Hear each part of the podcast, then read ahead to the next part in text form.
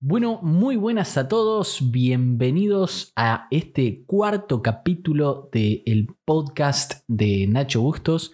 Vamos a estar hablando un poquito de, del liderazgo y de una enseñanza que la verdad que eh, fue más que interesante en estos últimos días.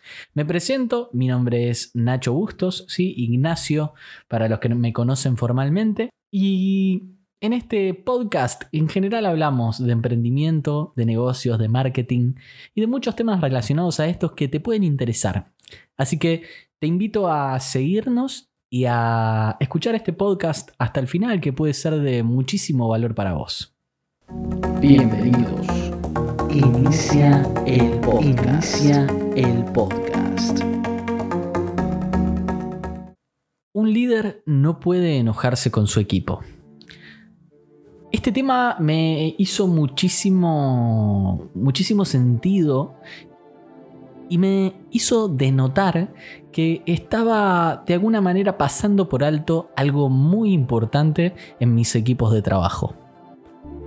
Y es la responsabilidad.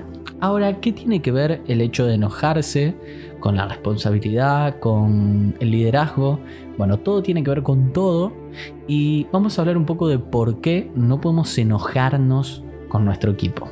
Sencillamente porque somos 100% responsables de lo que nos sucede y de lo que sucede en nuestros equipos. Nosotros creamos el contexto para que las cosas pasen y de alguna manera es importante destacar esto y entender que el resultado que tenemos de parte de nuestros recursos humanos también son nuestros propios resultados. ¿Mm? Es decir, que el enojo, de alguna manera, es la incapacidad del liderazgo. Y ahora no llego a esta conclusión solo, para nada. Esta conclusión me ayuda a llegar mi mentor y hace un par de días me dijo, puntualmente esto. El enojo es la incapacidad del liderazgo. Es la incapacidad del líder de poder sobrellevar eh, las situaciones diarias, las problemáticas que, que suceden en un equipo prácticamente de manera cotidiana.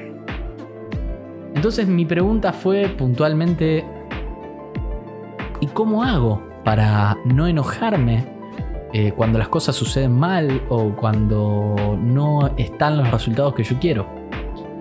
Bueno, me dijo eh, algo muy interesante que es, eh, en primer lugar, ser introspectivo y cuando pasan cosas mínimas que no nos gustan, no dejar pasar por alto estas cosas.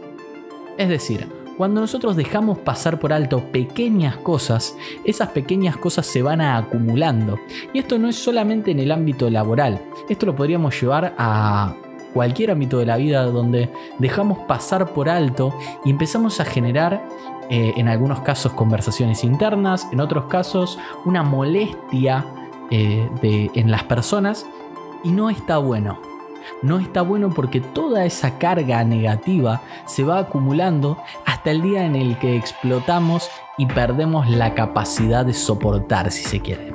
Cuando estamos soportando cosas y de alguna manera no exponemos estas pequeñas inquietudes que por separada quizá parecen pequeñas y juntas pueden ocasionar un caos tremendo dentro de un equipo, de una familia, de una pareja de lo que sea. ¿sí? Realmente no hay que dejar pasar por alto las pequeñas cosas.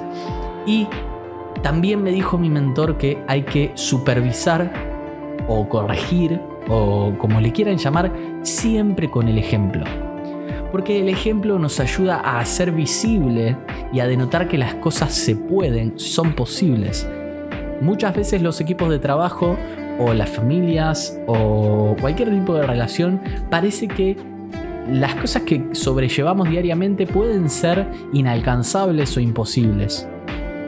Bueno, si nosotros mismos podemos denotar y mostrarle a, nuestras relaciones que esas cosas que nosotros buscamos son posibles, probablemente lo que podamos conseguir con ellos es que se vean empoderados y viendo que si nos proponemos hacer ciertas cosas lo podemos lograr.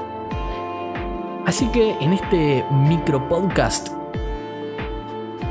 te quiero dejar esto que, aprendí hace tan solo dos días. Que un líder no puede enojarse con su equipo, que un líder debe ser responsable, predicar con el ejemplo y no dejar pasar por alto las pequeñas cosas.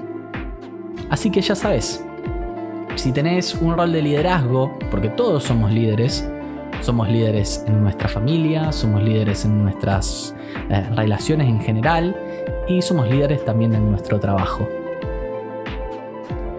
Cuando somos líderes debemos tomar un papel de protagonismo y hacer que las cosas sucedan.